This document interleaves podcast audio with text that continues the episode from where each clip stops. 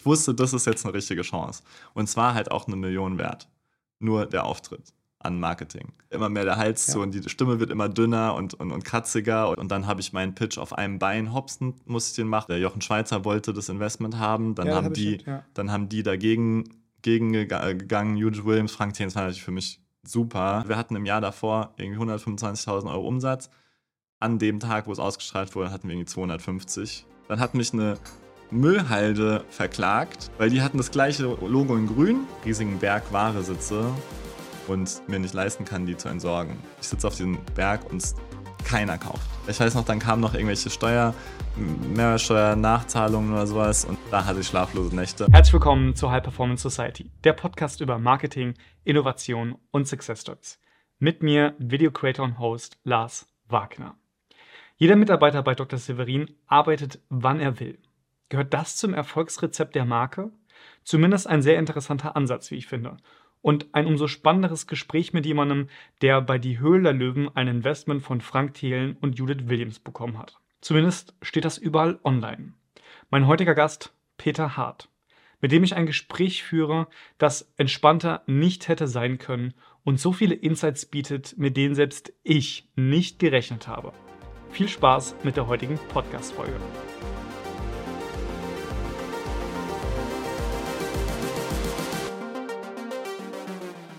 Peter, du hast Luft- und Raumfahrttechnik studiert, dann Wirtschaft. Und mit 25 erhältst du bei Die Höhle der Löwen ein Investment von Frank Thelen und Judith Williams. Wie kam es dazu? Also das äh, Investment haben wir am Ende nicht genommen oder nicht bekommen. Hat sich, ähm, also da konnten wir uns leider nicht einig werden am Ende. Und die Luft- und Raumfahrttechnik habe ich auch nicht zu Ende studiert. Also ähm, genau, das Wirtschaftsding tatsächlich ja, aber ansonsten habe ich nicht, ist nicht ganz so gut gelaufen, wie du gerade gesagt hast.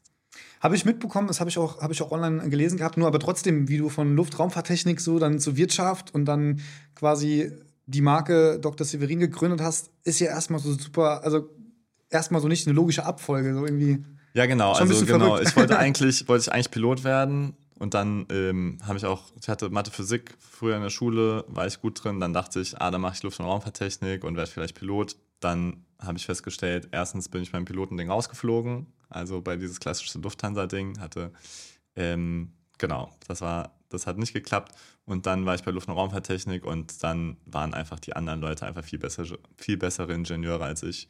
Also es waren einfach, ja, es waren deutlich bessere Köpfe dafür, an der TU München. Und äh, dann musste ich da auch gehen. Und dann habe ich mich gefragt, was mache ich denn jetzt mit meinem Leben? So. Und dann habe ich Wirtschaft erstmal gemacht, um vielleicht mehr in Richtung Wirtschaft zu gehen, vielleicht Richtung Investmentbanking. Fand ich damals cool, heute nicht mehr so sehr. Hab's dann, das hat sich bei mir dann auch so entzaubert und dann war ich so ein bisschen verzweifelt, so, okay, da, das hat nicht geklappt. Dein ursprünglicher Plan, den ich so die ganze Schulzeit lang hatte, mit dem, mit dem Pilot werden, dann Luft- und Raumfahrttechnik, so ein bisschen nicht gut genug dann äh, machst du, wolltest du jetzt dieses Investmentbanking-Ding, Wirtschaft machen. Dann habe ich ein paar Praktika gemacht, hat mir dann auch nicht mhm. so gut gefallen.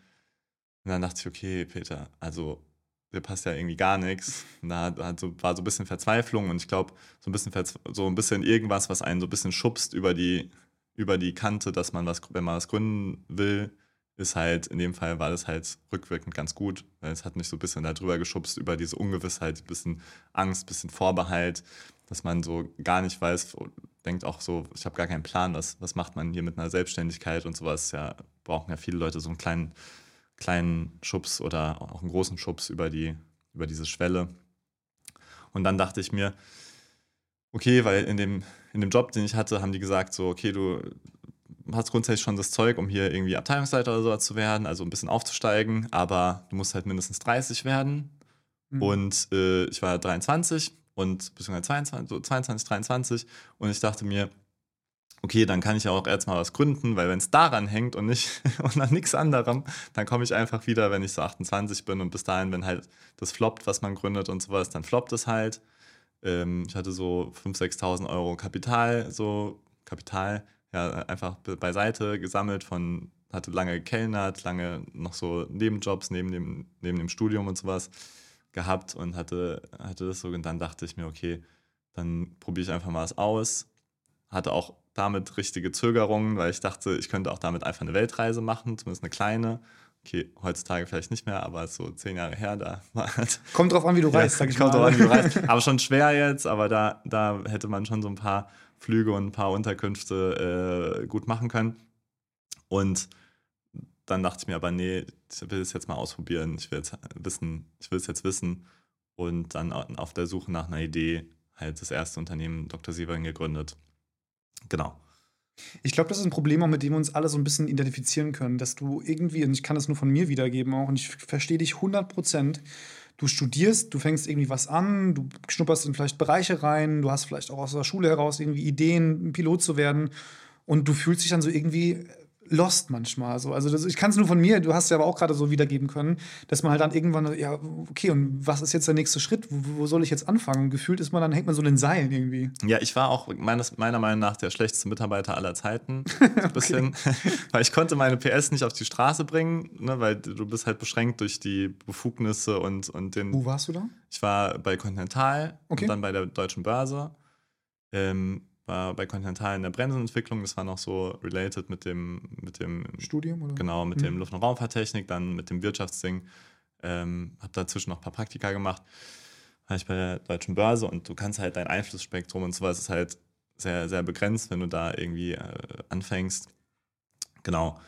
Und dann dementsprechend war, das hat halt, ich habe halt gar nicht in diese Struktur richtig reingepasst. Mhm. Und hab's auch, so habe ich mich auch gefühlt. Und dann dachte ich mir, wow, ich muss jetzt so acht Jahre warten. So, und das war halt auch wirklich ein Stein gemeißelt zu dem Zeitpunkt, dass du einfach nicht die nächsthöhere Position unter 30 geht einfach nicht. Vielleicht total, 28, ja. ja, aber es ist ja auch bei vielen, vielen Konzernen so. Es gibt dann mal Ausnahmen, dass so der jüngste VP oder der jüngste Drill und dann kommt es mal so ein bisschen, ähm, passiert es mal inzwischen, aber ähm, auch nicht häufig, häufig. Und dann dachte ich mir, okay, egal, dann mache ich einfach, da kann man wirklich alles, wenn man selber gründet, kann man natürlich alle seine Fähigkeiten irgendwie anbringen, ja, von sozialen bis hin zu fachlichem. Und äh, rückwirkend muss ich auch sagen, das kann ich auch wirklich ihm empfehlen, selbst wenn er nicht die Absicht hat, damit unbedingt Geld zu verdienen, aber man kann sich wirklich überlegen, statt irgendwie zwei, drei Praktika oder sowas, einfach mal anderthalb Jahre was gründen. Es muss ja auch nicht mit Kapital sein. Es kann ja auch was gründen, was irgendwie digitalen Content hat oder sowas. Ja, ähm, sei es irgendwie seinen eigenen Podcast machen, aber oder alles. Ne? Es gibt genug Sachen, die auch nicht, wo man nicht irgendwie Startkapital braucht. Also muss jetzt nicht gleich dann in anderthalb Jahren versuchen, eine Rakete zu bauen. Ja. Wobei du beim Podcast die ganze Equipment und Technik nicht vergessen darfst, die nee, ganz schön kostet. Kannst, ja, aber du, ich meine, du kannst ja auch Low Budget erstmal ja. starten mit deinem Handy oder ja, so. Oder genau. du kannst, also du kannst kannst schon was machen, wenn du dir auch wirklich sagst, ich mache es jetzt als Ausbildung, um einmal den ganzen Bereich, den ein Unternehmen, trotzdem muss jedes gegründete Unternehmen alle Bereiche abdecken. Du musst irgendwie deine Buchhaltung machen, du musst irgendwie vielleicht äh, mit dich mit Einstellungen Marketing in irgendeiner Form. Du musst Marketing machen, du musst dir überlegen, äh, was ist das Konzept. Also du musst alle Seiten abdecken. Es ist eine sehr holistische Ausbildung und muss man ja auch sagen, dazu sehr gern gesehen, auch bei, bei Corporates. Und also selbst wenn man dann später wieder in Corporate kann man es ruhig anderthalb Jahre machen, glaube ich, und erfährt eine sehr gute Ausbildung auch für sich selber, um herauszufinden, warum ist das nicht was für mich mhm. oder warum ist es natürlich was für mich. Äh, vielleicht bleibt man auch einfach dabei.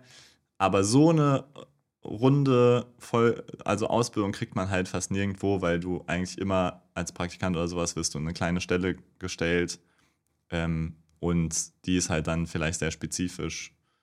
Ähm, und so ist man halt sozusagen sehr holistisch unterwegs. Und du handelst also auch eigenverantwortlich. Also du bist wirklich für deinen Erfolg selbst auch verantwortlich. Ja, man lernt viel über sich, ne? weil man ist der Einzige, der einen morgens einem morgens sagt, du musst heute was machen. Es kommt niemand und mhm. sagt, du musst hier um acht sein und dann machst du das, das, das, wo du gar nicht sozusagen, du musst diese Motivation jeden Morgen und das ist auch, da lernt man viel über sich selbst und wie man dachte, wie es wird und wie es dann ist. Äh, du musst jeden Tag selber die Motivation rauskramen. Jeden Tag. Also das gibt niemanden, außer du hast irgendwann viele Meetings oder sowas, feste, aber selbst die bist du sozusagen in Charge und kannst einfach die verlegen oder sonst was und es kann dir keiner was dagegen sagen. Und das ist tatsächlich dann auch wiederum eine Herausforderung, weil du einfach jeden Morgen selber verantwortlich bist. Und wenn du keine Termine vereinbarst, dann hast du auch keine Termine. Ne? Also, das ist einfach, also es, ähm, ist eine, man erfährt viel über sich auch. Dr. Severin ähm, ist ja Veganer, veganes Aftershave quasi für Frauen und Männer. Mhm. Ähm, wie waren die Anfänger? Also, wie kamst du darauf? Ich meine, ich habe mich auch im Vorfeld vom Podcast ein bisschen vorbereitet. Da gab es, glaube ich, irgendwie einen Badeurlaub, ähm, wenn es richtig mhm. ist. Und ja, du hast passt. quasi durch jemand anderem aus deinem Umfeld erfahren, dass es da mehr oder weniger in Anführungszeichen ein klassisches Problem gibt, ja. aber keine Lösung. Hey. Genau, also ich war generell einfach auf der Suche nach irgendwas zu gründen. Also du wolltest unbedingt gründen. Ich wollte was gründen. Mhm das stand fest. Es stand zwischen, äh, zwischen also am Ende habe ich einfach so, man läuft ja auch rum und einem fällt ja auch immer mal auf, so, oh, das könnte man vielleicht besser machen. Oder, du entwickelst ein Auge für. Ja, ja oder oh, das, das, das, aber ich glaube, jeder hatte das schon mal, dass er sich gedacht hat, hm, das könnte man doch eigentlich besser machen hier. Oder hm, warum gibt es eigentlich das nicht? Also so mal einen kurzen Moment, manch, meistens wirft man es dann einfach über die Schulter und denkt sich, oh well, dann gibt es das halt nicht oder dann wird es halt hier so irgendwie schlecht gemacht, aber jeder hat sich schon mal gedacht, oh, wieso macht man das eigentlich nicht ein bisschen besser oder ein bisschen cooler oder ein bisschen schöner oder sonst was. Und genau damit war ich dann auch so ein bisschen aktiv. Ich hatte eh schon so ein paar Sachen gesammelt. Eins davon, was sozusagen ganz stark im Rennen war, zusammen mit, mit dem Dr. Semi-Projekt, wäre gewesen, ähm, so ein Lego-Rebuy zu bauen. Das mhm. gibt es inzwischen und die sind auch sehr erfolgreich. Aber ja, ja. naja, nee, ist okay, weil das ist ein richtiger Hasselmarkt. Ne? Also mhm. das bedeutet, du kaufst das alte Lego von den Leuten ab und wäscht es etc. und verkaufst es dann kiloweise wieder. Das mhm. wäre so der Plan gewesen. Inzwischen sehr erfolgreich, wenn man auf Ebay guckt. Die Dinger verkaufen sich, diese Kilos verkaufen sich wie irre. Aber was mich daran so ein bisschen, ich habe mir das dann so ein bisschen ausgerechnet, so mit 25 Euro pro Kilo ist es sehr schwer, irgendwo Gewinn zu machen. Mhm. So, das ist so ein bisschen, also weil du musst es erstmal, so, du hast ein Two-Sided Marketplace, also du musst auf der einen Seite Werbung machen, um das Zeug zu kriegen und auf der anderen Seite Werbung, um es zu verkaufen. Mhm. Also du hast zwei Schnittstellen, wo du, du, du, und es kann sein, dass du auf einer von beiden nicht skalierst. Du musst auf beiden gleich skalieren können. Also musst die immer austarieren, dass du genug Einkauf hast und genug Verkauf, weil beides ist nicht gut. Ja, zu wenig Einkauf bremst dich. Und dann hängen die Leute da dran und dann musst du das noch waschen. Das heißt, du hast innerhalb von diesen 25 Euro von einem Kilo, musst du noch einen ganzen Prozess etablieren, dass das Zeug ankommt. Gegebenenfalls, wenn da noch ein Gummidino ist oder sowas da drin, dass der irgendwie rauskommt im Wesentlichen, dann gewaschen wird und halt auch nicht das komplett zernagte Lego irgendwie bei den Leuten ankommt, sonst haben es schlechte Bewertungen. Das ist dann auch, also du musst schon, Qualitätskontrolle ist aufwendig, wenn du das dann rechnest mit Einkauf irgendwie 5, 6 Euro pro Kilo, was schon wenig wäre. Dann nochmal Handling, 5, 6 Euro. Und dann nochmal, du musst den Versand von der Person, die es dir verkauft, bezahlen in irgendeiner Form. Also sie werden es nicht selber bezahlen. Plus du musst wieder den Versand zu der Person, die es haben möchte, bezahlen. Mhm. Und da dachte ich mir, uff, ja, allein wenn du hochskalieren willst, brauchst du auch eine ganze Menge Leute, die das irgendwie waschen. Du brauchst einen ganzen Waschprozess eigentlich. Ja, Wenn jetzt machen? jemand einschaltet, könnte man denken, wir sprechen gerade von, von Geldwäsche. Ja. Aber wir sprechen von Lego. wir sprechen von Lego-Wäsche. Ja. Und dann habe ich mir gedacht, nee. Auch wenn das im Verhältnis zu einer, das wäre im Verhältnis zu einer, einer Beauty-Marke gründen, natürlich ein Markt, wo dir, wo klar ist, dass die Leute schon die Brand kennen, also du hängst dich quasi an die Brand von Lego ja dran. Das heißt, du musst nicht eine neue Brand etablieren. Die Leute wissen, dass es das gibt. Also du hast klar eine gewisse Kundschaft. Äh, automatisch, du musst nicht erstmal die Brand irgendwie definieren und, und etablieren. Aufbauen oder was genau, du ja. hast diese, du hast, du hängst quasi mit an Lego dran. Also das ist dann wiederum mehr die Herausforderung in der Abwägung gewesen, äh, sozusagen auf der, auf der Kontraseite bei selber eine neue Brand gründen. Aber was auch den Verkaufswert, Exit, so Exit Value ähm, angeht und so weiter, ist natürlich eine eigene Brand mit eigenen Kunden, die auch sozusagen, ne, weil das ist nicht so leicht replizierbar. In, das, das, ist, das kann nicht jemand anders das Ding genauso nennen, auch verkaufen. Äh, während bei dem Lego natürlich kann dann irgendwann sein, dass jemand den Waschprozess nochmal optimiert, dann geht der nochmal einen Euro runter und dann gehst du nochmal einen Euro runter und dann wird es eng. Mhm. Ja. ja, okay. Ähm, aber wie, wie kam dann, also diese Story quasi, ihr wart da irgendwie, weiß ich nicht, im Badeurlaub am Badesee, dann ist dieses Problem aufgekommen, kam dann die Idee, ähm, also ich versuche mich da jetzt gerade so ein bisschen gedanklich hineinzuversetzen. Wie, wie kamst du auf den Namen? Wie kamst du, was war dann der Moment, wo du sagtest von wegen, hey, genau das ist es jetzt. Damit arbeite ich jetzt vielleicht ein bisschen intensiver und mache mir rund um dieses Problem irgendwie Hautirritationen ähm, am Körper, jetzt nicht im Gesicht von den Männern, äh, irgendwie baue ich da ein Business drumherum auf? Genau, ja, sehr gute Fragen, weil man natürlich, man hat seine Idee, aber man hat keine Ahnung von allen möglichen Sachen. Ne? Also du genau, weißt, ja. was, du weißt, was deine Idee und was dein Produkt sein soll, aber es gibt ja eine Million Sachen, die du machen musst, die erstmal nichts mit der Idee zu tun haben. Mhm. Nämlich, ja, wie funktioniert es überhaupt, wie macht man da die Steuer, wie, äh, wie nennt man das überhaupt, wie preist man das überhaupt? Also was für ein Preis? Was darf ich? Ja, ja, ja, ja. tausend Fragen. Und ähm, ich habe dann damals, äh, dachte mir, okay, du kannst dich jetzt nicht ewig daran aufhängen und du weißt es jetzt auch nicht besser. Ähm, habe es damals nach meinem Mathelehrer benannt, weil der war so aus der sechsten Klasse, der hieß Dr. Severin. Ach echt? Ja, ja, genau. ähm, und dann brauchten wir einen Preis. Ich wusste ungefähr so Verhältnis zu den Produktionskosten, wo wir landen müssen. Aber es kostet seitdem 33,10 Euro, weil ich habe mal in einem Buch gelesen, dass ein sympathischer Preis auch Teil der Marke sein kann. Und dieses, das Telefon, ja, das äh, Nokia 3310 war, war früher mein Liebling. Ach ja, okay. Genau, krass. und weil so und, und ich hatte auch gelesen, dass so man sozusagen diesen Preis, einen sehr stabilen Preis über lange Zeit wird halt Teil vom Markenimage so dass die Leute immer wissen, dieses Produkt kostet immer so es viel. Es gibt keinen Black Friday, es gibt keine Geburtstagsaktionen. Sehr, sehr wenig ja, tatsächlich. Okay. Es gab über die Zeit sehr wenig Aktionen bei Dr. Serum. Wir haben immer diese Preisstabilität gehalten und nicht, damit man nicht das Gefühl hat, hm, man muss immer auf die nächste Aktion warten. Wir haben aber auch nie den Preis erhöht, jetzt auch über die ganzen elf, ja, zehn, zehn Jahre jetzt, weil es einfach Teil, Teil des, der Brand ist. Mhm. Genau. Ähm, dann war das damit, dann habe ich einen sehr guten habe mit ein paar ähm, Produzenten gesprochen. Also es sind halt so große, große Unternehmen, die extra nach deiner Rezeptur für dich das dann produzieren, weil so eine Abfüllanlage oder sowas kostet Millionen. Ähm, und dann hatten wir irgendwann einen gefunden, der mit uns einfach mitgegangen ist, auch diese ersten kleinen Mengen und sowas. Wo kam der her? Äh, Deutschland? Aus? Münster. Also aus Deutschland auch? Ja, ne? aus Münster. Made in Germany. Genau. Ja, ja, genau. Ja, ja, nee, wir haben äh, Dr. Severin ist grundsätzlich immer Made in Germany weil einfach das mag ein bisschen günstiger sein, ähm, das irgendwo anders, aber in Deutschland hat man einfach sehr viele rechtliche Sicherheiten, was, die, was der Produzent erfüllen muss, wie streng der kontrolliert wird.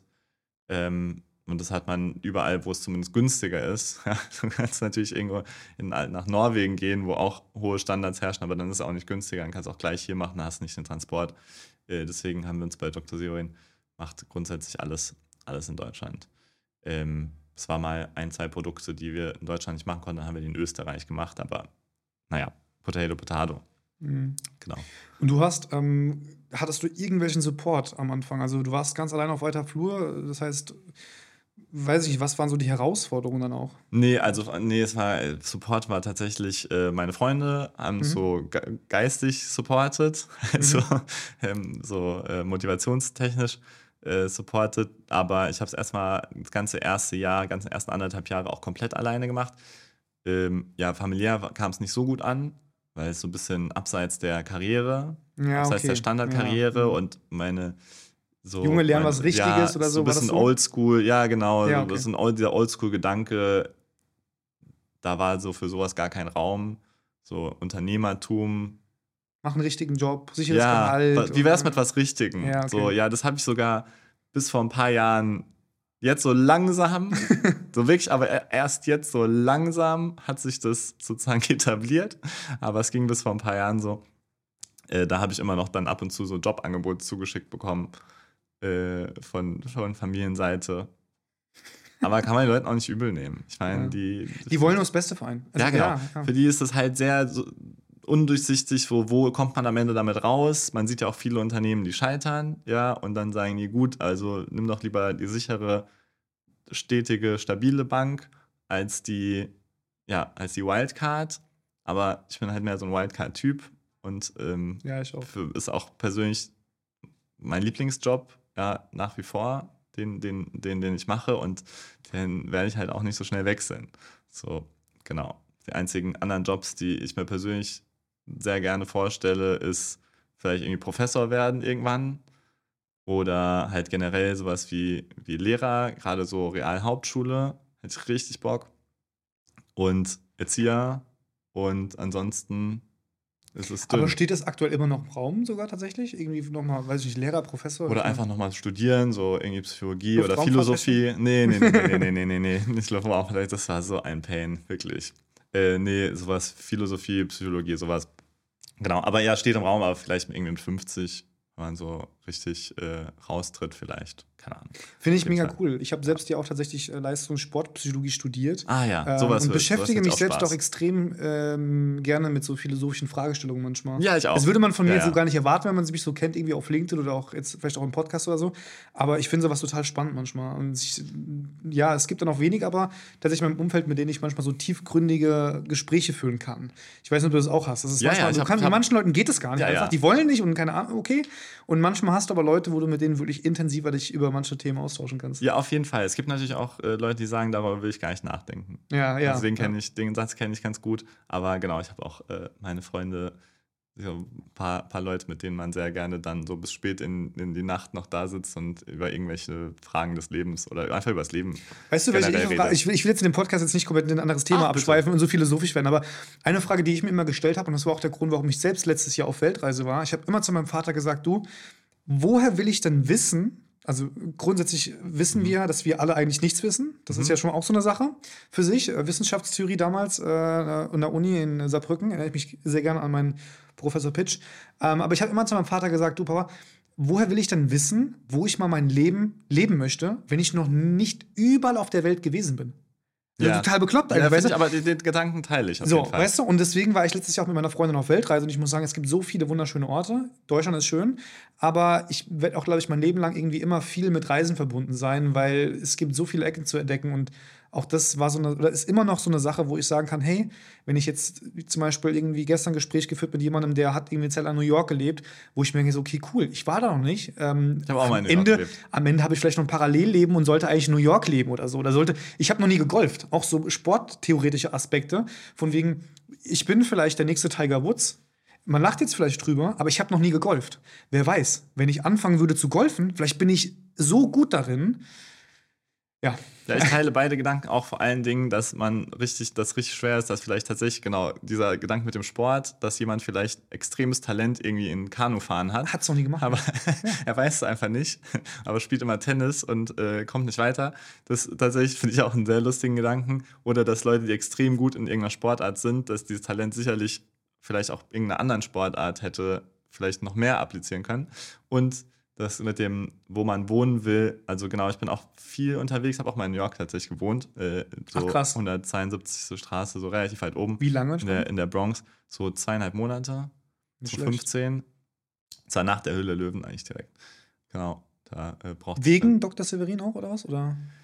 Nee, ein Freund von mir hat da, hat da gewohnt und dann hat er gesagt, komm, komm doch dazu. Cool. Und dann haben wir uns die Wohnung geteilt und dann waren wir halt, ja, haben wir halt da, so da, wo das Yankee Stadium der, der Gegend. Ähm, genau, und aber ich habe den gleichen Gedanken. New York ist auch einer meiner Lieblinge. Mein, einer meiner neuen Lieblinge ist Seattle. Mhm. Äh, war, kam ich gerade her und hat auf jeden Fall die Charts der Lieblingsstädte auf der Welt äh, erobert. Ist Seattle aber, am Wasser? Ist, ja, ja, ist am Wasser. Wasser finde ich immer wichtig. Ja, ja, Wasser ist ein krass, krasser, krasses Plus und ein krasses Minus manchmal. Aber genau, bei mir ist einfach, ich bin so drei, vier Monate unterwegs pro Jahr ähm, in, in, so auf der Welt und war schon an vielen Orten, aber bei mir ist es einfach, ich bin zu tief verwurzelt hier.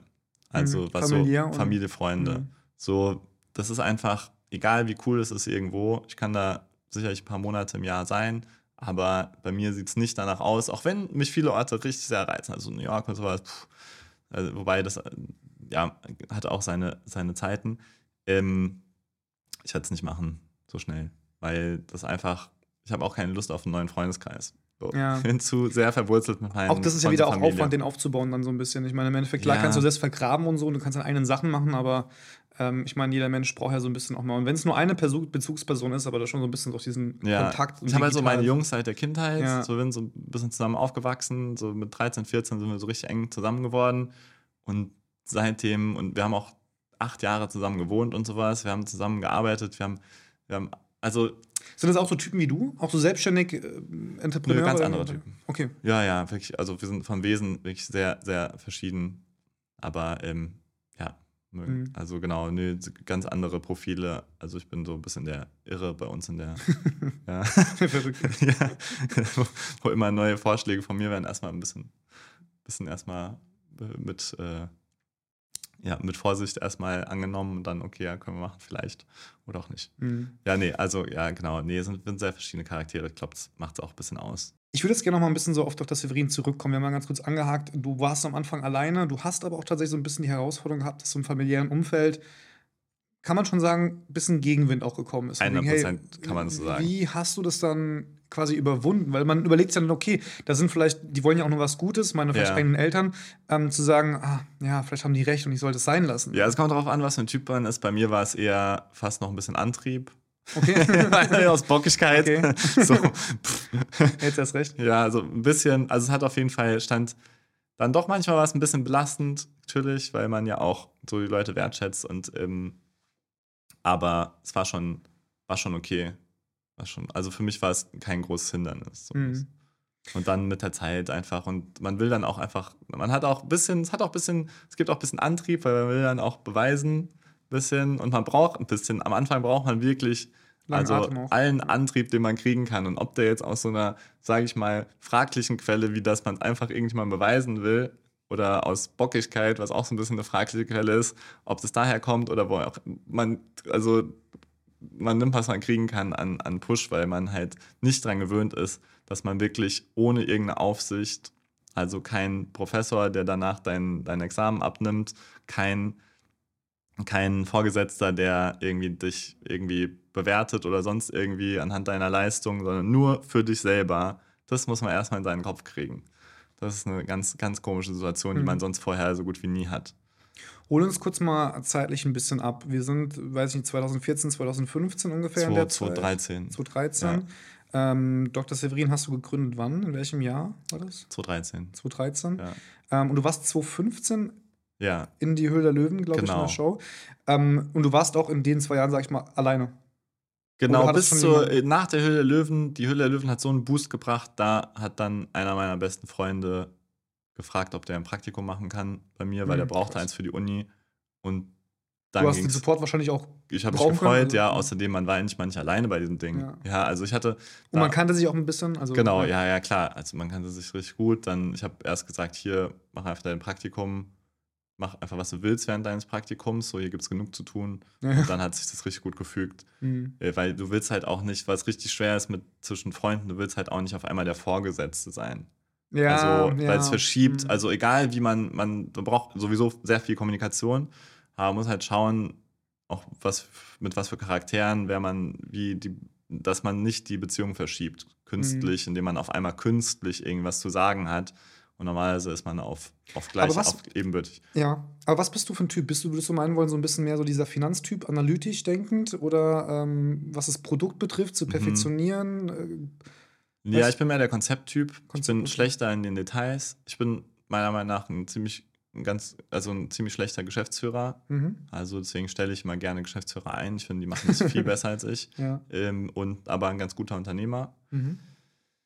Und es war damals, äh, zu deiner Frage, ich war damals ähm, gerade so gegen Ende des Studiums. Ich habe dann das Wirtschaftsding hier ähm, an, der, an der Goethe in Frankfurt, habe ich dann so ein bisschen auf, auf Krampf, so ein bisschen schneller gemacht, weil ich hatte auch so ein bisschen den Druck langsam, weil ich hatte, keine Ahnung, ich hatte noch mein, mein Bundeswehrjahr-Ding gemacht. Ach, stimmt, das gab es ja auch noch. Genau, das gab es, war der letzte in dem Badge, aber ich wollte mich nicht ausmustern lassen, weil ich wollte ja Pilot werden und wenn du ausgemustert bist, hieß es irgendwie, dass die dann sagen können, ja gut, dann kannst du auch kein Pilot werden. Deswegen, dann habe ich das gemacht, dann habe ich noch das Luft- und Raumfahrttechnik noch mal ein Jahr weg äh, und dann abgebrochen. Dann habe ich angefangen mit Vivi und dann waren manche Leute schon fast fertig, es hat ein bisschen Druck. Dann habe ich das Vivi-Ding in, in, vier Semestern gemacht, so ein bisschen reduziert von, von vier auf sechs, war aber natürlich dementsprechend gerade im letzten Semester ein bisschen gestresst und bin dann erstmal als ich die Klausuren geschrieben habe, bin dann erstmal äh, nach Kansas in den USA auf eine Ranch, weil ich wollte so. Da hast du reiten gelernt? Da habe ich reiten gelernt und ich wollte einfach, ich hatte so einen Film gesehen und ich wollte einfach so ein bisschen alleine, einfach stundenlang mit meinem Pferd irgendwie, manchmal war man tatsächlich so einen ganzen Tag alleine mit seinem Pferd unterwegs und hat irgendein verlorenes Kalb gesucht, einfach im Nirvana sozusagen. Und um einfach mal runterzukommen und einfach auch so mal wieder weg vom Bildschirm, weil ich war viel zu viel am Bildschirm derzeit, logischerweise, du bist am Lernen, bist dir deine, deine, deine Folien am Durchgehen die ganze Zeit. Mhm. Und ich hatte das ja auch alles so ein bisschen auf, auf Press gemacht noch die Bachelorarbeit reingequetscht, ganz hinten, so in die letzten zwei Wochen. Und äh, also, es war wirklich Halligalli. Und dann war ich da und dann hatte ich da so viel Zeit und da habe ich mir dann überlegt, so, hier, ich will eigentlich was gründen und habe mir so einen ganzen Plan gemacht für, für Dr. Severin, weil ich einfach stundenlang alleine in dieser riesigen, ist ja einfach Flachland, ist einfach unendliche Weite und sieht immer gleich aus und dann kann sich der Kopf auch mal richtig, kriegt keine Impulse. Also außer du bist halt gerade irgendwie am Wegrennen mit deinem Pferd vor einem, vor einem wilden Bullen, der dich aufspießen will. Ja, ja. Aber ansonsten bist du halt sehr, bist du sehr physisch unterwegs, sehr viele Zäune gebaut, so einfach so sehr im Hier und, da, und Jetzt. Genau, du bist ja. sehr einfach mit deinen Händen und nicht die ganze Zeit nur im Kopf, so verkopft. Und da habe ich dann so den Plan gemacht, auch so die kompletten ersten Schritte, wie soll es heißen, was soll der Punkt sein an dem Ganzen, ne? also diese Idee aufgegriffen LSP vielleicht. Genau, will Was ich das machen. Werte? Ja, so ein bisschen nur die Idee, wie soll das, wie soll es sich formulieren, wie, wie soll es rüberkommen, wie will ich es vermarkten. So hatte dann auch so ein paar Freunde aus verschiedenen Ländern so äh, kontaktiert, dass die das dann auch übersetzen, dass man es gleich auf Amazon in ganz Europa kaufen kann, relativ zügig, mhm. Um diese, diese, diese Reichweite herauszufinden, welches Land passt am besten. Am Ende war es Deutschland, aber es glaube ich, man ist immer biased, wenn man in dem Land, in dem man startet, funktioniert es auch am besten, weil man da am meisten macht. Mhm. Aber ich dachte mir, vielleicht ist Italien der beste Markt dafür. Weiß man ja. Who knows? Ja, genau. genau. Und dann, genau, dann, dann, als ich von da wiederkam, äh, dann dann ging es los. Aber das war cool. Die haben mir damals so ein, so ein Pferd und einen Hund und einen Hut und, ein, und, und diese Boots gegeben. Man musste ein bisschen, also man musste ein bisschen Toleranz haben, weil es natürlich mittlerer Westen, politisch ein bisschen ja, viel inkorrekt. Ich musste viel schlucken, habe mich auch einmal geprügelt, weil es mir dann doch zu wild war, was so die Leute gesagt haben.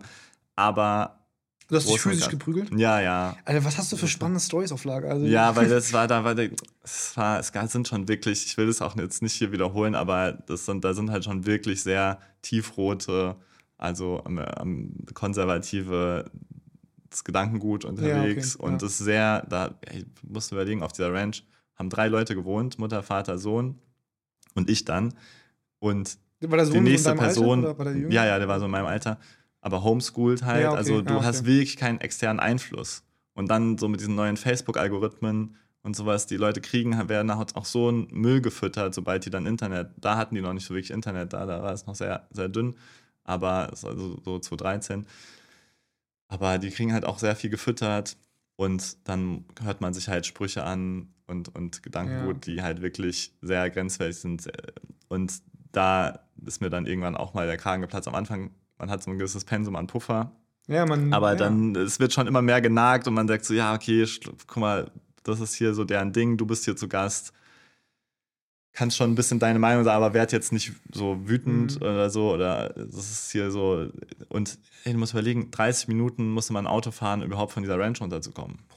Also es war so eine Weite, das ist ja auch sehr unfrucht, also teilweise sehr, sehr wenig Vegetation. Das heißt, pro pro Tier, pro Pferd, die hatten 100 Pferde, fast 197 Pferde, musstest morgens erstmal dein Pferd suchen gehen, weil das war auch so, die hatten, die Pferde hatten ein riesiges, also sie kannten nichts mit Stall, also gibt es nichts mit Stall, die, die, sind dann einfach auf ihrem eigenen Gebiet, da geht noch irgendwie ein Bach durch und dann suchst du, suchst du da wirklich lange und hoffst, dass es sich einfangen lässt von dir. Also ich kann mich sehr gut in deine Lage hineinversetzen, weil ich tatsächlich auf Weltreise letztes Jahr auch in Australien war. Ich habe ja. auch auf einer Ranch gearbeitet, by the way. Großer ah, ich habe auch in Australien auf einer Ranch gearbeitet. Echt? Wo, ja, oder? Ja. In Scone? Nee. Nee, äh, so bisschen, ich war da entlang der Ostküste hoch, irgendwo ein bisschen über Sydney ja. Aber es war sehr hügelig, extrem ja, bergig. Man konnte Scone. fast gar nicht galoppieren oder so, weil man wirklich so steil auf und ab einfach nur Kann Hügel gut sein, waren. weil, weil, weil Scone ist tatsächlich auch äh, Ostküste, etwas auch über Kann Sydney sein. drüber. Ist bei mir auch schon Weil wieder fünf, Scone- sechs Jahre her. Genau, weil Scone ist tatsächlich ja auch, wusste ich bis zum Zeitpunkt auch nicht, aber Scone ist so mehr oder weniger auch das World Capital of Horses. Also das ist entscheidend. Ah, ja, okay. Weil da sind noch extrem viele Leistungen. Und die hatten Stall, aber das war ähnlich. Auch so ein bisschen Outback. Da war auch, gab es auch ein, zwei Läden, wo du was kriegen konntest.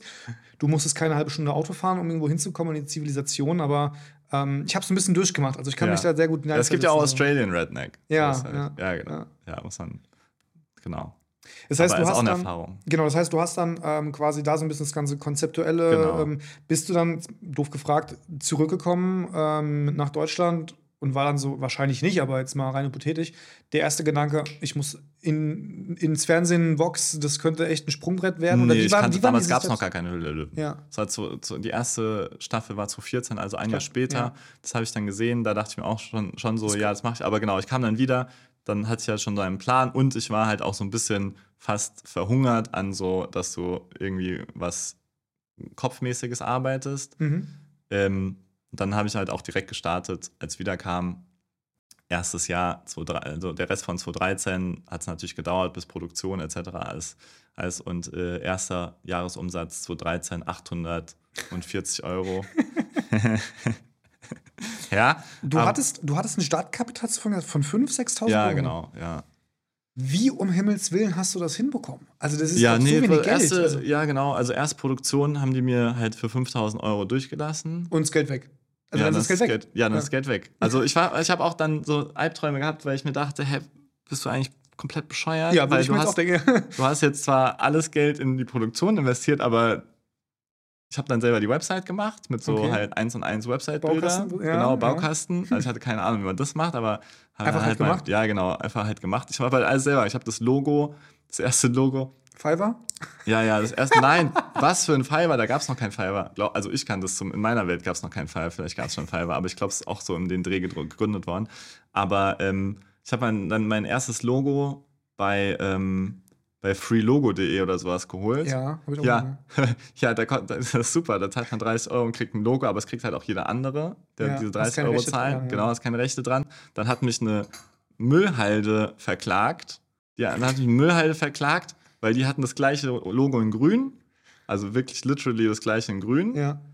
Und denen hat es aber eine Agentur verkauft, irgendwie für 2000 Euro, als hätten die das selber gemacht. Und dann habe ich mit deren Anwalt, mit deren Anwalt, hatte ich lustigerweise danach, also sind wir richtig gute Freunde geworden, weil der war dann immer wieder in Positionen bei anderen Unternehmen, mit denen ich was zu tun habe, zuletzt äh, bei, bei Rossmann. Und da haben wir, waren wir immer in Austausch. Und dann hat er gesagt, habe ich zu dem gesagt, hier hören Sie mal zu. Das ist von freelogo.de. Also ihr wurdet verarscht. Wir haben euch hier nichts getan. Dann haben die alles zurückgezogen und sowas Mhm. äh, haben die, haben die, hat der auch ein bisschen gelacht. Ich glaube, die Geschäftsführung von denen hat nicht gelacht, weil die äh, ne, das bezahlt hatten. Egal. Ähm, um nicht zu sehr abzuschweifen ins Logo, genau, dann, äh, also das gemacht, ich hatte halt kein Geld, ne? Und dann, damals waren halt Influencer noch kostenlos, mehr oder weniger. Und das war mein da schon? Konzept. Ja, die gab's da schon. Genau, ja klar, also so YouTuber und sowas, es gab noch kein Instagram. Aber ähm, mit tu so, als wäre das so 200 Jahre her, ist halt einfach 2013. Ja, aber das ist wirklich Ähm, so. Das, da gab es das noch nicht so. Aber wie du sagst, Instagram gerade, wurde gerade YouTube. Ja, genau. YouTube war so schon. Ja. Genau, dann habe ich so einen Channel gefunden, das war mein Konzept. Und den habe ich dann gesagt, hier, weil der war groß ähm, und der hat sich genau mit so Themen 69 Minuten Sex oder so, was hieß der, oder 60 Minuten Sex, äh, nicht, nicht 69. Ähm, und die haben dann, denen habe ich dann, glaube ich, so 5000 Euro über Zeit dann gezahlt, aber dafür haben die am Anfang dieses Video gemacht. Die haben dann meine restlichen paar Euros plus, was dann sozusagen dann reinkam, haben die dann erstmal bekommen. Dann haben die ein Video gemacht, es hat dann so 120.000 Aufrufe gehabt Okay, krass. damit gingen dann die ersten Verkäufe auf Amazon los. Dann haben die Leute es halt gut gefunden. Dann haben manche damals, also damals haben sich YouTuber und äh, generell Social Media einfach gefreut, wenn du es denen einfach schickst, weil die waren halt noch so underrated. Also fand, ich fand es damals underrated, weil die Konzerne halt alle ihre Werbung woanders platziert haben. Es ist ja klar, dass früher später zieht es nach, aber du musst halt immer als kleines Unternehmen musst immer ein Schnellboot sein. Du musst immer die neuen die neuen Orte, wo die Großen noch nicht mit ihren großen Tankern so hin manövriert sind, da bist du so wie halt jetzt TikTok zum Beispiel, da bist du, jetzt ziehen da auch die Konzerne nach, jetzt muss man wieder so ein bisschen schauen, was, mhm. aber muss halt schneller sein, das ist das Einzige, was du hast. Du gewinnst auf jeden Fall nicht über Kapital und nicht über langen Atem und nicht über irgendwie Netzwerkeffekt oder, oder Skaleneffekt, sondern du gewinnst halt, also wenn du Land gewinnst, dann halt nur eigentlich über Schnelligkeit, Innovation, ne? also alles, was mit, mit, mit ja, Innovation und Schnelligkeit zu tun. Mhm. Genau, und dann ähm, Damals war das noch entspannt. Damals hat man auch im Übrigen pro Klick für einen sehr wertigen Klick auf Amazon oder, oder Facebook so zwei, drei Cent gezahlt. Ja, und jetzt haben wir mindestens mal 20-fachen Klickpreis äh, für die gleich gute Zielgruppe, wenn nicht sogar höher als 20-fach. Mhm. Seid einfach, dafür war man noch nicht so weit mit Conversion-Optimierung und sowas. Henne-Ei. Ähm, ja, und dann, ähm, genau, dann hatte ich, da ich habe auch davon geträumt, dass ich auf einem riesigen Berg Ware sitze und mir nicht leisten kann, die zu entsorgen. Das waren so meine Albträume während dieser Zeit, wo man die Produktion bezahlt hat, aber es dauert ja, während es produziert, bis du dann siehst, verkauft sich überhaupt was. Und ich dachte, wird, ich sitze auf diesem Berg und es keiner kauft. Du hast zu dem Zeitpunkt zu Hause noch bei deinen Eltern gewohnt oder wie war das? Ähm, zu diesem Zeitpunkt, nee, ich habe in München gewohnt äh, wegen Luft- und Raumfahrttechnik und bin dann mhm. nach Frankfurt gezogen und habe äh, dann Bockenheim gewohnt. Mhm. Genau, mit einem Kumpel. Ich habe eigentlich äh, bis vor zwei Jahren, bis vor, ander, nee, bis vor anderthalb Jahren habe ich äh, in einer Sechser-WG gewohnt mit meinen äh, Freunden. Das heißt, du hast zu der Zeit in München gewohnt, in einer WG. Die Produkte, hattest du mit Brie-Ordern auch gearbeitet oder hast du wirklich auf diesem Berg der Produkte auch physisch quasi gesessen, mehr oder weniger? Ja, genau, nee, eher letzteres. Okay. Also ähm, einfach gewartet, bin gar nicht auf Pre-Order gekommen, ehrlich gesagt, weil ich konnte dann ja auch keinem äh, Content Creator oder sowas glaube, das Wort gab es noch gar nicht. Aber egal, konnte ich ja auch nichts ja. schicken, weil noch nichts fertig war, außer so ein paar Prototypen natürlich. Aber halt schon mal mit denen geredet und dann, dann einfach, als es da war, dann losgelegt und dann kam auch relativ zügig, so der Dezember war der erste Monat und dann hatte der so 800 Euro Umsatz und damit war ich eigentlich schon ganz happy, weil... Aus dem Nichts erstmal, klar. Ja, vor allen Dingen, wenn du mit 5000 Euro startest, sind 800 Euro auch gar nicht so wenig die so ein bisschen wieder reinrieseln. Mhm. Umsatz. Und Umsatz, genau. Ja, ja, trotzdem, aber ich meine, das Produkt hast du ja schon bezahlt und sowas. Und Achso, stimmt, ja, okay, gut. Ja, ja genau. Dann, so also, gesehen ja. rieselt und dann ist Mehrwertsteuer. Aber genau, im Groben und Ganzen, Amazon-Gebühren sind hoch, aber im Groben und Ganzen erstmal ganz, ganz nett dafür, dass so die ersten Tage, dann gab es so Tage, wo ich, irgendwann habe ich so, ich habe natürlich dann jeden Tag reingeguckt, ja, weil das ist ja so ein, äh, oder mehrfach am Tag, genau genommen. Und dann irgendwann war ich froh, dass pro Tag im Schnitt eins sich verkauft. Mhm. Und dann ging es halt so weiter, wo man dann so, okay, oh, ist ein guter Tag, zehn Stück. Uh. Das heißt, bei den 840 ungefähr Umsatz im ersten Monat, 33, Nokia 3310, ähm, ja. Stückzahl, wie viel waren das ungefähr? Ja, so 25, 24, 25. keine Ahnung. Ja. Aber jetzt ein bisschen geschätzt, also so genau weiß ich auch nicht mehr. Ja, gut. Aber, aber, genau, dann, dann kam irgendjemand und hat gesagt, oh, ihr seid ja ein Startup. Mhm. Das war dann so ein Jahr später, das war vor der Hülle Löwen noch. Und dann, ich, hä? Wir sind doch kein Startup, wir sind einfach eine Kosmetikmarke. So, ja, aber ihr macht es doch online first und sowas. Dann seid ihr ein Startup. Und dann, naja, cool. So ein Startup. und dann, der, der, die, die Person, der bin ich auch sehr viel verbunden, weil der äh, hat damals so einen Inkubator auch geleitet. Mhm. Genau, Sebastian Schäfer, Dr. Sebastian Schäfer. Und der hat dann uns in diesen Inkubator reingeholt. Und da habe ich dann zum ersten Mal nach so einem Jahr oder sowas, da war ich ja alles noch am alleine machen, habe ich zum ersten Mal auch andere Unternehmer kennengelernt.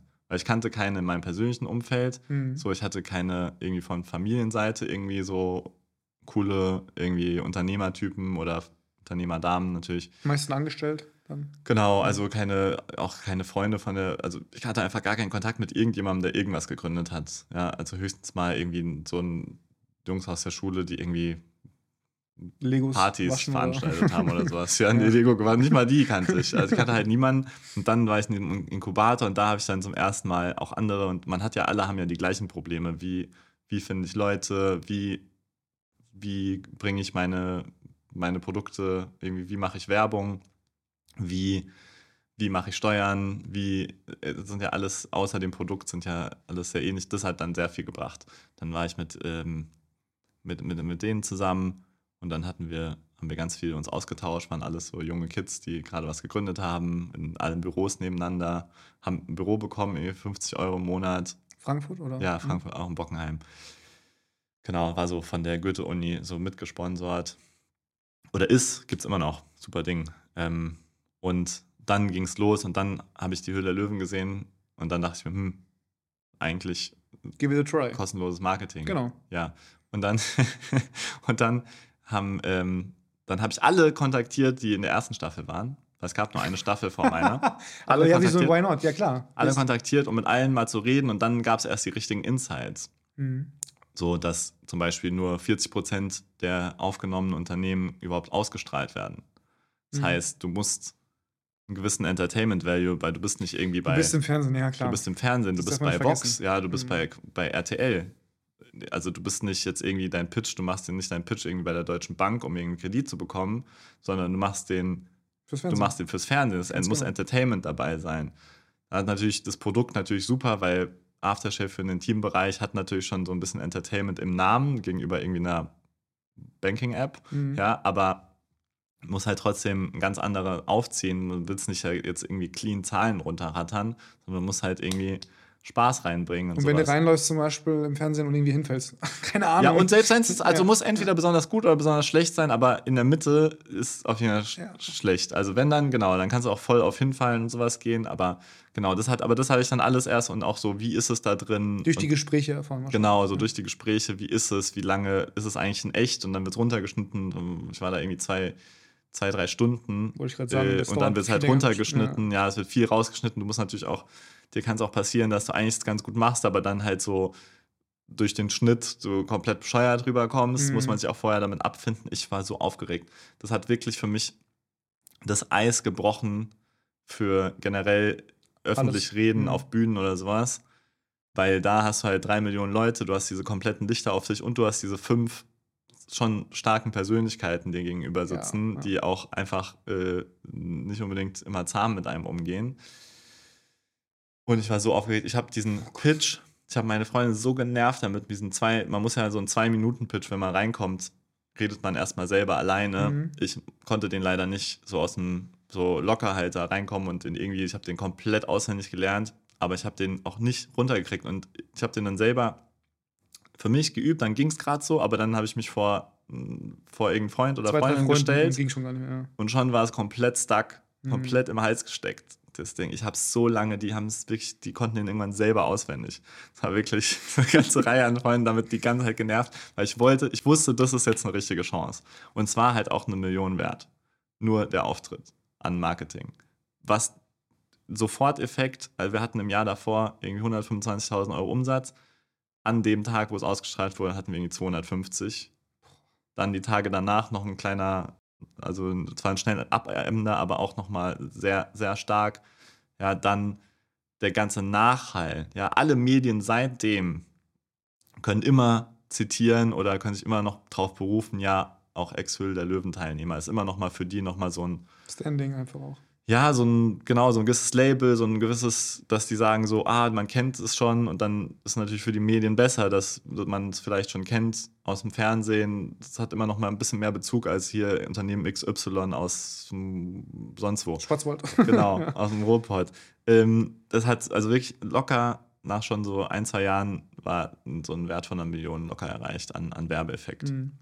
Deswegen so, ich war richtig aufgeregt. Und danach, jede Bühne danach war eigentlich entspannt. Und ich war davor auch so ein Typ, der nicht gut so vor der Gruppe, auch schon in der Schule, diese, Ich hab's gehasst. ja, früher. ich war, mein Hals hat sich immer mehr Du zugesogen. musstest nach vorn und dann stellst du dich da hin und dann. Bei mir hat sich immer mehr dann der Hals, also es ist einfach die Aufregung, ne? Ja. wenn du damit umgehen, wenn die Aufregung schaffst, irgendeiner Form da drum rumzukommen, dann passiert es natürlich nicht, aber es zieht ja immer mehr der Hals Ja. zu und die Stimme wird immer dünner und, und, und kratziger und dann atmet man irgendwie schlecht und kriegt es irgendwie so ein bisschen, als wäre man gerade am Joggen, so ist komisch am Atmen und nicht mehr richtig am Reden. Es ist halt diese, diese Aufregungssache und die, das hat wirklich das gebrochen, weil es war so drüber, weil es gucken ja irgendwie zweieinhalb Millionen Leute und diese ganze Situation, dass es einfach für immer seitdem Alles easy entspannt. alles easy. Ich konnte Aber wie hast du es dann doch gemeistert irgendwie? Also war das dann wirklich die ganze Zeit Repetition, Repetition, Ey, immer ich habe wiederholen? alles gemacht wirklich dafür. Ich habe wirklich den Fokus darauf auch gelegt.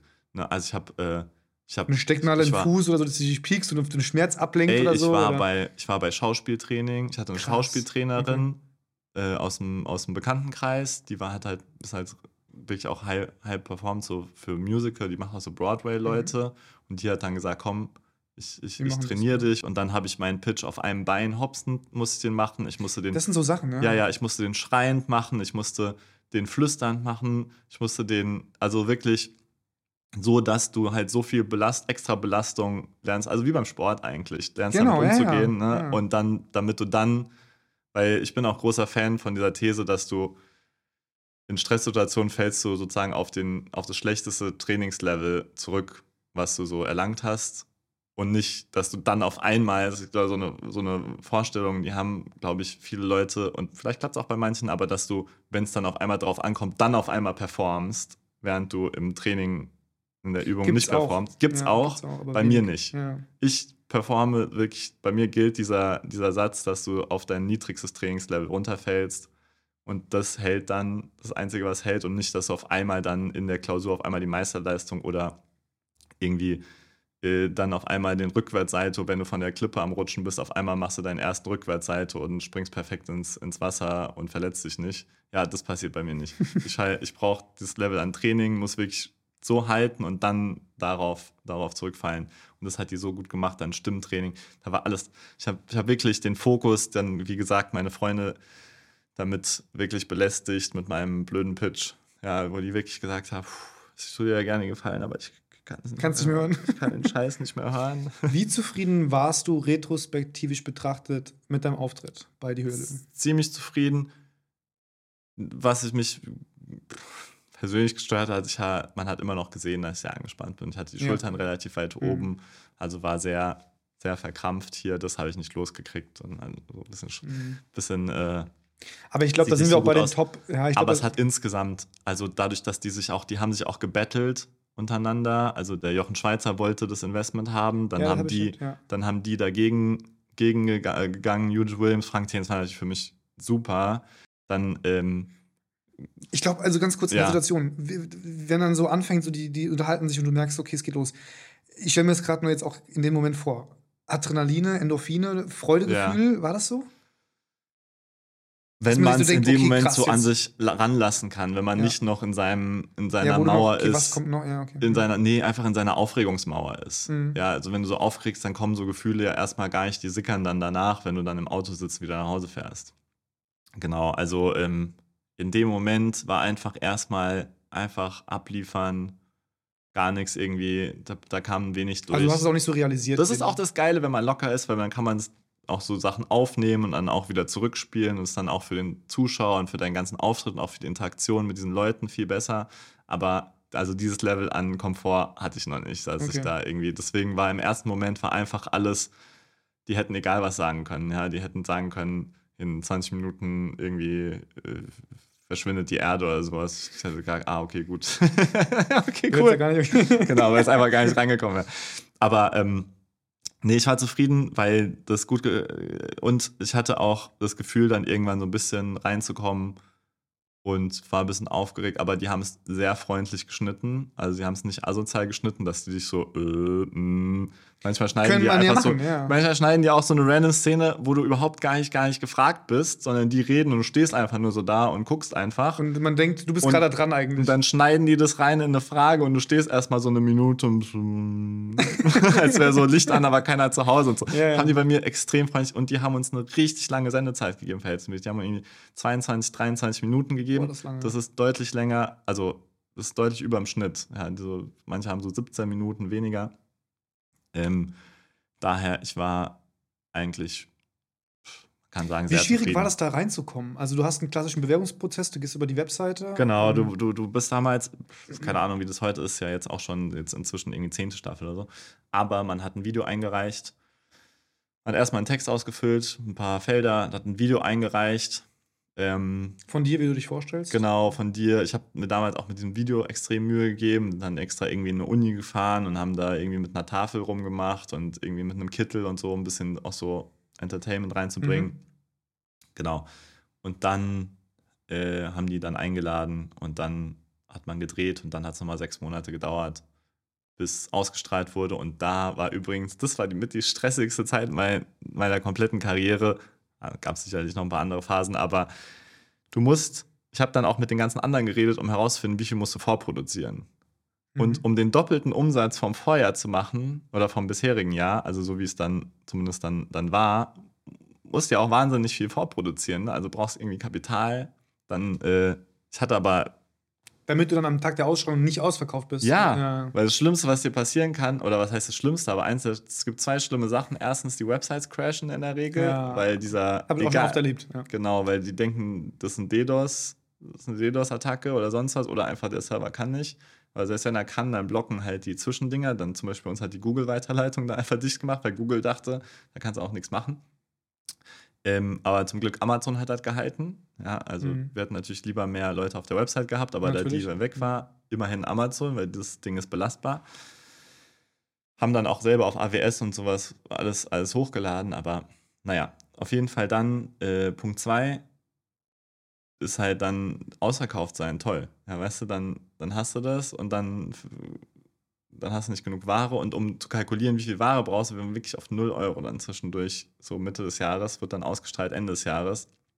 Weil alles in Vorproduktion. Mal wieder, mal wieder alles Geld in Produktion gesteckt. und das war wirklich dann auch knapp. Weil ich weiß noch, dann kamen noch irgendwelche Steuer, Mehrwertsteuer-Nachzahlungen oder sowas. Und da war es dann wirklich, das war so haarscharf. Wirklich, das war so haarscharf. Da hatte ich schlaflose Nächte. Und ich hatte dann auch irgendjemand gefunden, der uns finanzieren wollte, aber der wollte halt irgendwie 100% Zinsen. da dachte ich mir auch, pff, das war halt auch alles ein bisschen, da dachte ich mir, nee, das machen wir nicht. Und dann irgendwie über die Dings, über die Zahlungsziele und so, aber wirklich gerade so gewuppert. Das war Stress, du. Mhm. Ja, und du musst ja auch richtig schätzen. Wenn du viel zu hoch schätzt, auch Schrott, wenn du zu niedrig schätzt. Und deswegen auch alle kontaktiert, mit allen zusammengesetzt, die irgendwie gesagt haben, ich nehme mir Zeit dafür. Wie war's? Wie viel habt ihr verkauft? Mit allen Vorteilnehmern, die, die vorher da waren. Wie waren die Charaktere? Was würdest du empfehlen? Einfach da so stundenlang gesessen. Auch cool, die alle kennenzulernen. Mhm. Cool. Also ich stelle mir selbst vor, wenn ich jetzt zum Beispiel irgendwie ins Fernsehen gehen würde, ich wäre wahrscheinlich selbst jemand, der zu verkauft an die Sache rangeht. Ja.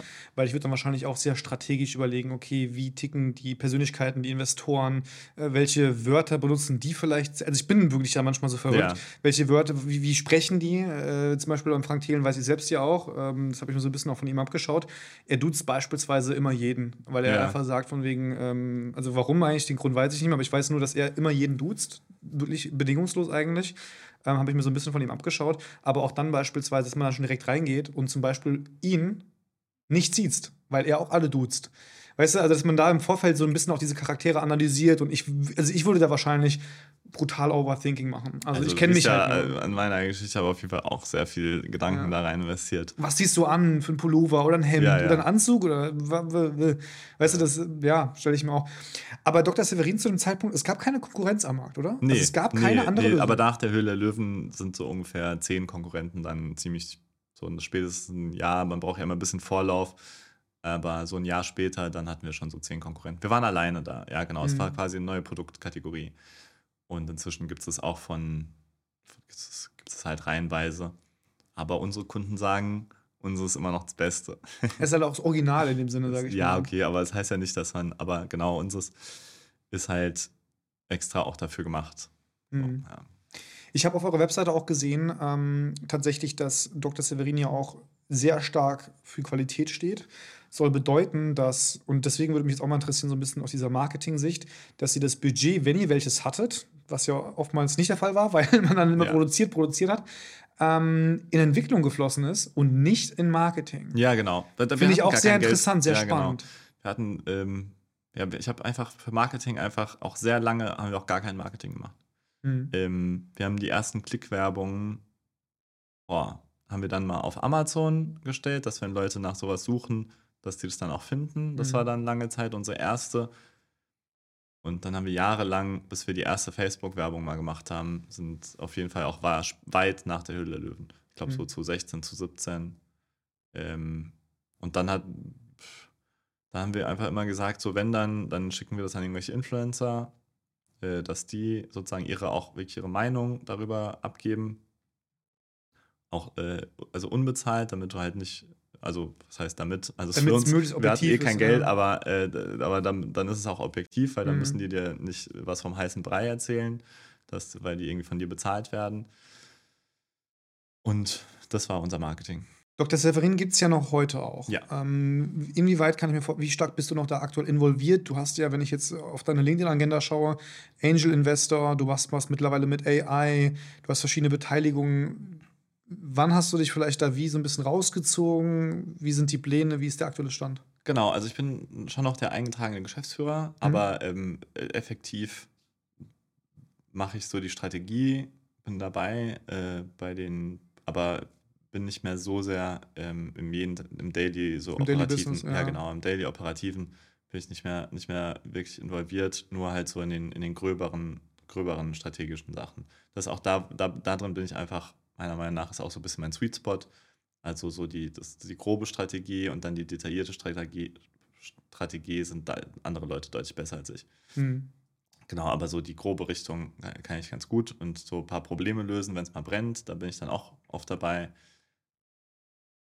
Das ist eigentlich ganz lustig, wenn es mal brennt, weil es geht um, auch ein bisschen um Rasurbrand. Rasurbrand ja. Genau. Nee, da, da, das ist meine Rolle aktuell. Mhm, okay. Hast du, ähm, also Dr. Severin ist wahrscheinlich jetzt profitabler als noch 2015.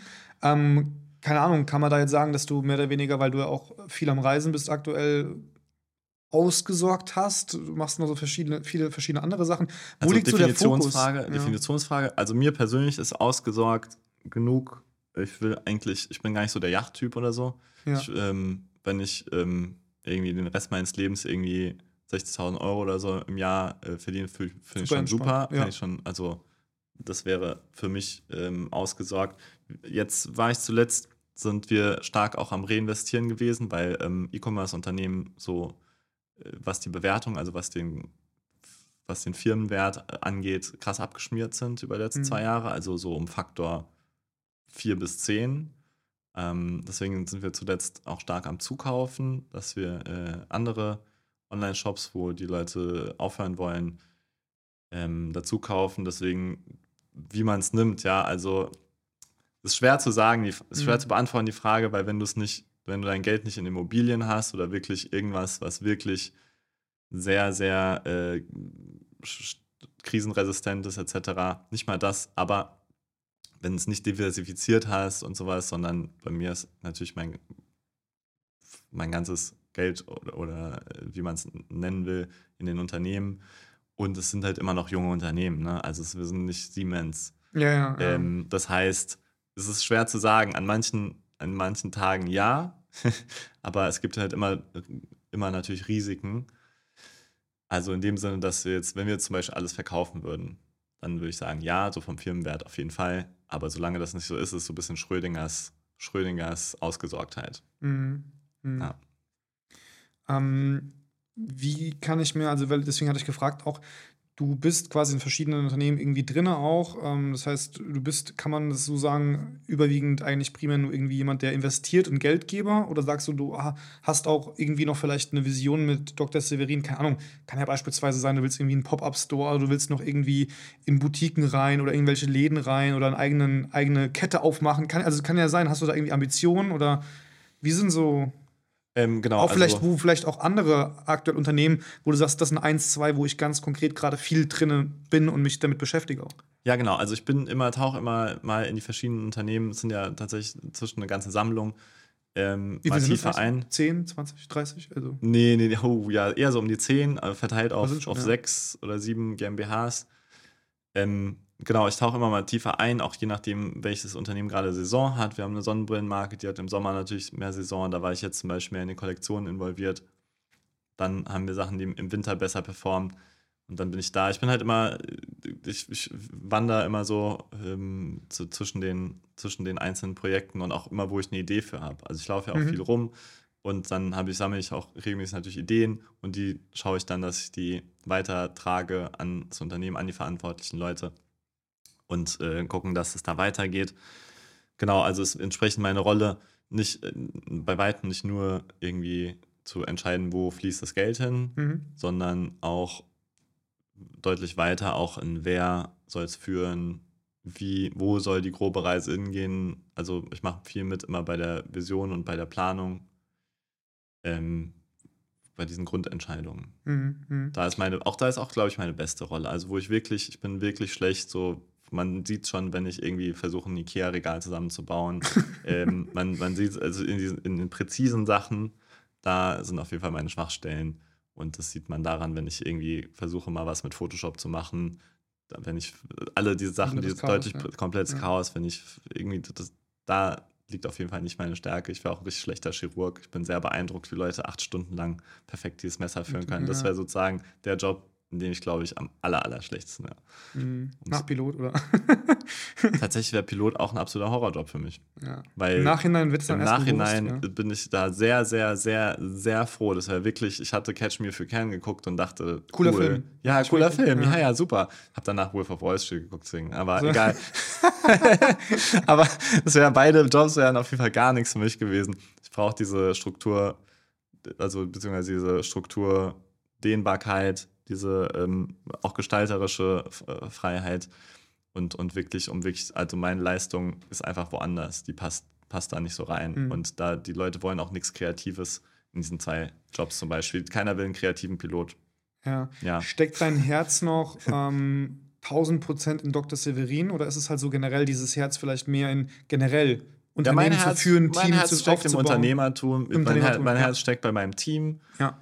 Das ist ganz klar. Also ich würde wahrscheinlich auch vielleicht aufhören hier und da, wenn, wenn ich mein Team wäre. Also ich habe wirklich über diese 10, 11 Jahre, ich hat sich ein Team herauskristallisiert, wo die, die im Schnitt halt auch schon drei Viertel der Zeit dabei sind. Wie viel seid ihr eigentlich?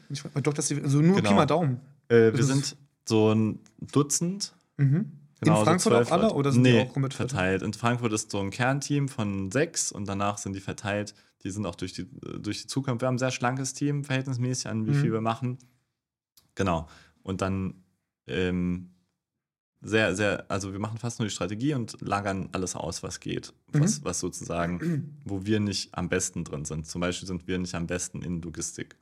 Äh, da mhm. gibt es einfach Unternehmen, die machen das deutlich besser. Wir wollen wir wollten. Damit nichts zu tun haben, genau, quasi. Wir wollten ja. eine Beauty-Marke machen, das heißt nicht, dass wir ein Logistikunternehmen machen ja, wollen. Ne? Also ja.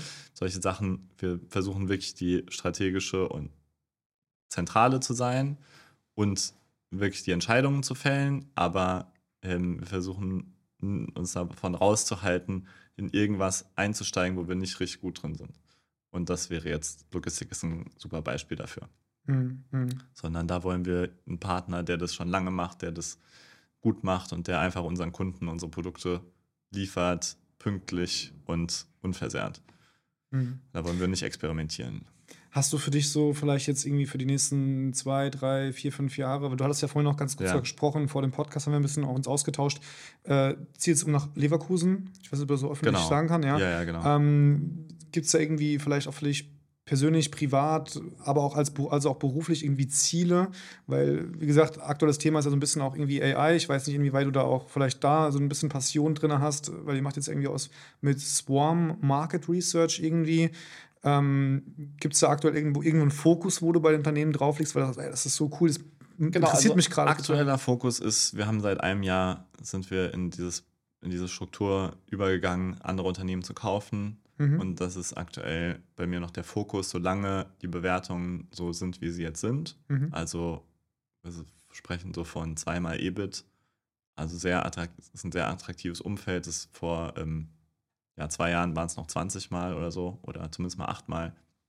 Also es ist wirklich ähm, für uns gerade deutlich teurer, selber was zu bauen oder was zu vergrößern auf, auf, auf Krampf äh, gegen was dazu kaufen. Also der dazugekaufte Umsatz und, und, und, und Gewinn, Jahresgewinn ist für uns gerade deutlich günstiger zu kaufen, als, als selber zu machen. Ist aber auch völlig was Neues, ja, äh, was Neues kaufen.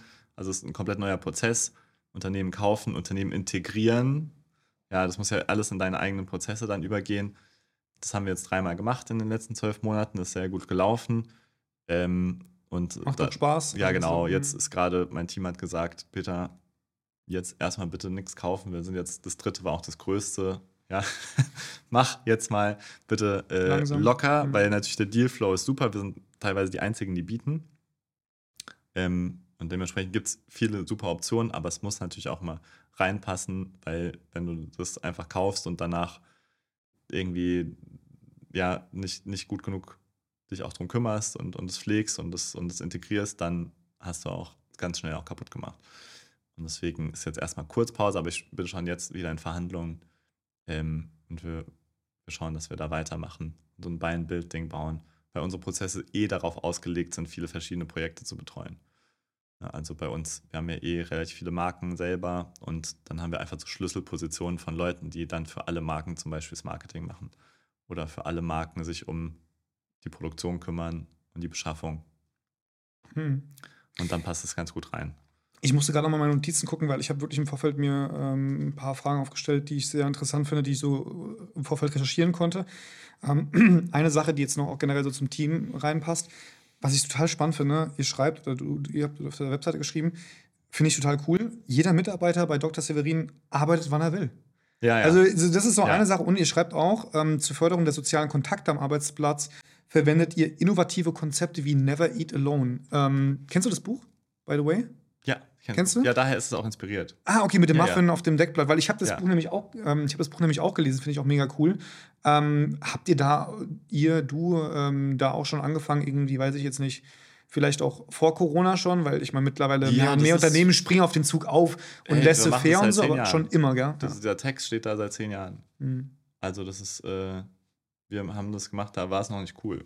Ja, genau. Mal ein bisschen anzugeben, wir waren da äh, mit schon relativ früh dabei. Vorweit, aber also da war es hier noch nicht cool.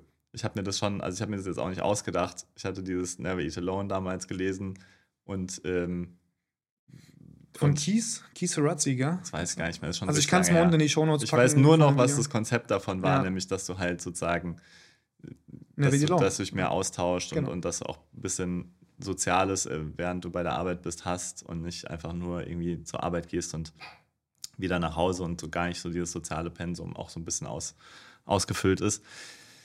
Aber ähm, ich habe mir natürlich, habe mir damals schon sehr früh die, die, Amerikaner angeguckt. So Mark Andreessen hat so ein, so ein, hatte damals schon so relativ viele Videos ähm, von Andreessen Horowitz.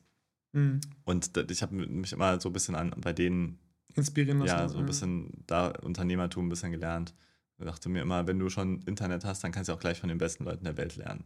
Mhm. Und äh, da waren halt viele Silicon Valley-Leute damals schon sehr, sehr fortgeschritten. So Sam Altman, den kann ich auch heute noch empfehlen, den Kurs. Was heißt Kurs? Das ist so eine 12, 12er Videoreihe, How to Start a Startup heißt sie, glaube ich, oder How to Build a Startup von Sam Altman.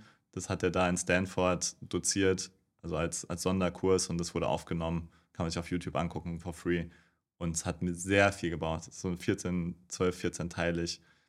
Wirklich. Und halt einfach von den besten Leuten. Sam Altman ist ja inzwischen der, der OpenAI danach gebaut hat. Mhm. Ist der OpenAI-Gründer. Also die mit ChatGPT ist sein Ding. Also, ich werde das unten auch in die Videobeschreibung ja. packen von dem Podcast. Das ist inzwischen ein bisschen alt, vielleicht gibt es sogar neuere, aber ich glaube auch, das kann man sich locker angucken, ohne dass man irgendwas falsch macht. Mhm. Abschließende Frage. Was glaubst du, sind die Erfolgsfaktoren von Dr. Severin, beziehungsweise auch vielleicht so ein bisschen von dir? Ja. Äh, genau, also grundsätzlich, ich fange mal mit letzterer Frage an. Entscheidungsfreudigkeit, ja, also manche Entscheidungen müssen einfach schnell und zügig entschieden werden und manchmal sind die dann auch falsch, aber Hauptsache sie sind entschieden. In manchen Fällen ist schlechteste Entscheidung keine.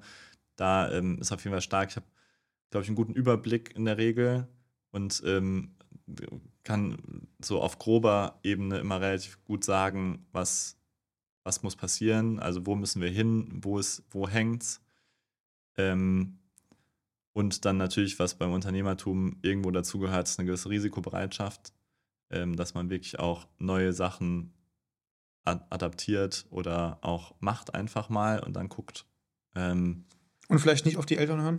Besten, Was auch ein bisschen kontrovers genau, ist. Genau, nach bestem Wissen und Gewissen halt. Aber ähm, genau, und äh, was Dr. Severin angeht, es war halt einfach sehr gut, sehr glücklich gelaufen alles. Ähm, es war ein Produkt, was eine Nische besetzt hat, die gigantisch ist. Eigentlich gar keine Nische ist, weil Frauen und Männer rasieren sich ja schon seit Jahrzehnten ähm, oder entfernen Haare am Körper. Also seit, seit irgendwie den 50ern, 60ern ist ein seitdem immer wachsender Megatrend. Also es ist ja teilweise so eine, so eine über 90%-Quote. Jetzt gibt es so ein bisschen Gegentrend, auch, auch cool, weil es war so ein bisschen überspitzt, war so ein bisschen gezwungen.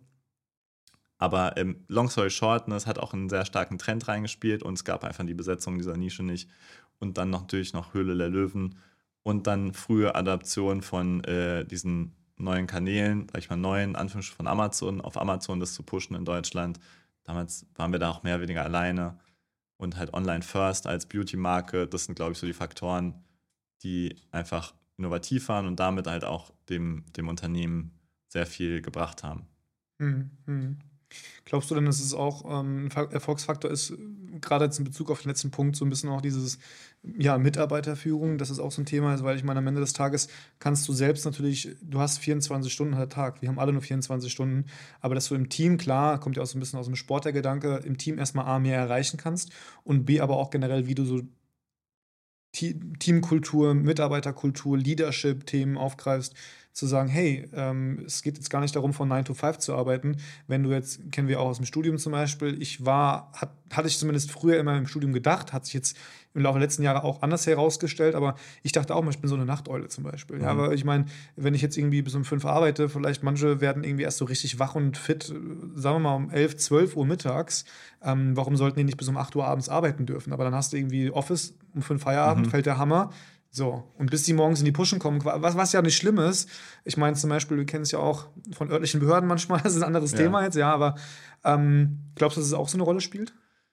Ja, auf jeden Fall. Also wir haben unseren eigenen Stil. Ist der der beste?